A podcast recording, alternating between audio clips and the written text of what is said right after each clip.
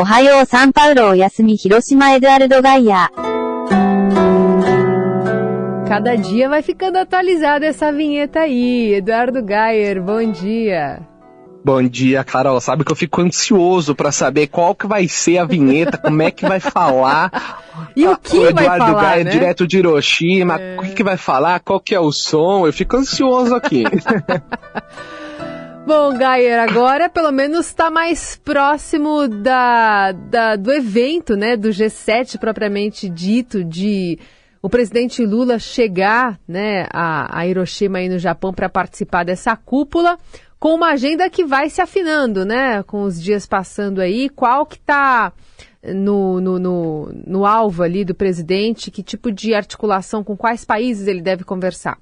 Olha, agora realmente começa a esquentar, que é o que a gente fala, né, no jornalismo. As notícias começam a chegar. O presidente Lula está em trânsito, vindo para Hiroshima. Previsão que ele chegue mais ou menos à meia-noite no horário local, meio-dia de quinta-feira no horário de Brasília. Ele vem com uma comitiva bastante reduzida, Carol, só com a primeira-dama Janja da Silva, o ministro das Relações Exteriores Mauro Vieira e vem também o diretor-geral da Polícia Federal Andrei Rodrigues, como nós antecipamos no broadcast no Estadão, vai assinar um acordo de cooperação com a Polícia Nacional Japonesa. Hoje o presidente descansa, amanhã o dia é mais tranquilo também, ele tem só é, de previsão uma reunião bilateral com o primeiro-ministro da Austrália, Anthony Albanese.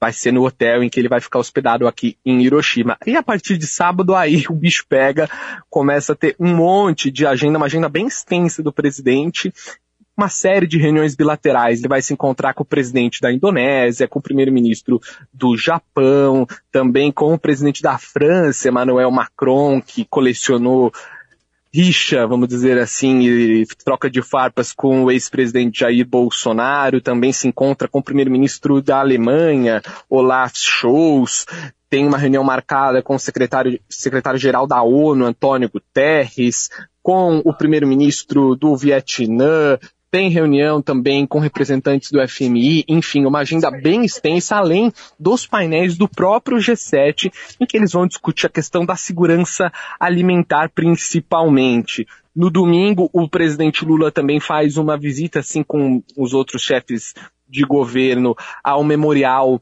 da paz aqui em Hiroshima, que onde ficam os destroços, o, só o que restou da cidade de Hiroshima depois do bombardeio da Segunda Guerra Mundial, primeira vez que foi utilizada a bomba atômica com uma população civil contra a população civil. E na segunda-feira ele concede uma coletiva de imprensa e volta para o Brasil. Então tudo promete, serão dias bastante agitados aqui, Carol, sexta, sábado, domingo e até a segunda-feira, que ainda vai ser noite de domingo no Brasil.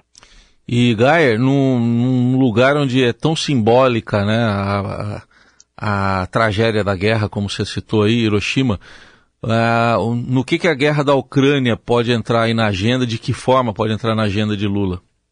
Ah, sim. É, o grande tema do G7 desse ano é a guerra na Ucrânia. Isso aí não, não há dúvidas. Agora, existe uma divisão, porque vão ser emitidos dois comunicados aqui da reunião do G7. O primeiro, que vai ser só dos países membros do G7. Então, Estados Unidos, França, Itália, Reino Unido, Alemanha, Japão vão emitir esse comunicado e daí com certeza vai ter um endurecimento de tom contra a Ucrânia, jogo jogado, é um time muito coeso com certeza vai ter ali uma elevação de voz contra é, a, a, Rússia por conta da guerra na Ucrânia. Agora, o outro comunicado, que é G7 mais países convidados, o que inclui o Brasil, é a, é a, grande, é a grande questão, é o ponto nevrálgico dessa cúpula, porque nós sabemos que o Brasil vai tentar barrar um tom altamente crítico à Rússia nesse texto por conta da, da, da relação realmente que o presidente Lula e que o Brasil tem com a Rússia. A ideia é que esse comunicado foque mais na questão da segurança alimentar. Agora, de fato, o Hiroshima é uma cidade muito simbólica, porque foi aqui que houve um grande. É uma, foi um atentado realmente que aconteceu. Os Estados Unidos despejaram bombas, mataram a população civil acabaram com a cidade, né? Então a grande expectativa é que haja também um coro contra a utilização de armas nucleares, inclusive na guerra da Ucrânia, porque há o temor de que a Rússia eventualmente possa recorrer a artefato nuclear se o conflito se escalar. Então, realmente vai ter uma grande voz aqui saindo dos chefes de governo e chefes de Estado que participam, principalmente nessa visita ao memorial, pelo fim das armas nucleares, por um acordo contra as armas nucleares em todo o mundo. Vai ser bem interessante a visita que eles vão fazer num local muito simbólico, que é a tocha. Tem uma tocha acesa aqui em Hiroshima que ela fica acesa ininterruptamente. Ela só será apagada quando a última arma nuclear do mundo for destruída. Hum. Esse vai ser um dos pontos de visita. É uma cidade que respira um pouco ainda essa memória da guerra é, eu, eu, eu, confesso. Agora a segurança está muito reforçada aqui. Esse parque está inteiro fechado, todo cercado uhum. por polícia, porque há o temor de um atentado terrorista, principalmente com a presença do presidente dos Estados Unidos, Joe Biden. Sim. E ainda sobre a questão da, da segurança e possíveis acordos, está indo junto, você falou nessa comitiva menor aí do presidente Lula, o diretor-geral da Polícia Federal. Alguma coisa pode sair em relação a cooperação, acordo de cooperação entre Brasil e Japão?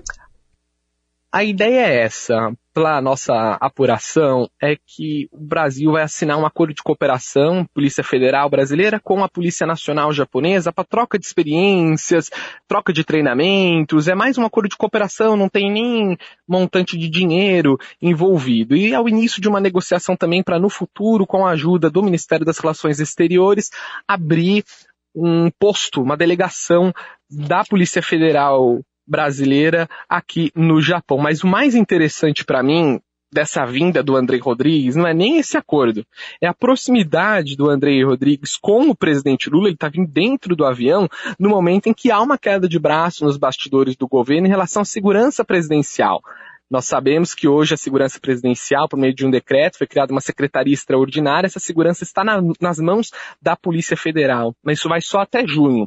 O novo ministro do Gabinete de Segurança Institucional, que é o general Amaro, deu entrevistas recentes dizendo que essa segurança vai voltar para o GSI, o que causou revolta dentro da Polícia Federal. Então, vai ser muito interessante acompanhar como é que o presidente Lula vai se sensibilizar sobre essa questão, é Sendo que ele veio nessa viagem longa com Andrei Rodrigues dentro do avião, o general Amaro ficou no Brasil.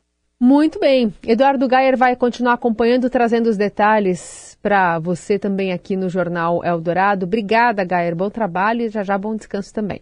Eu que agradeço. Um abraço. Seguimos acompanhando tudo aqui bem de pertinho. Mata Eduardo.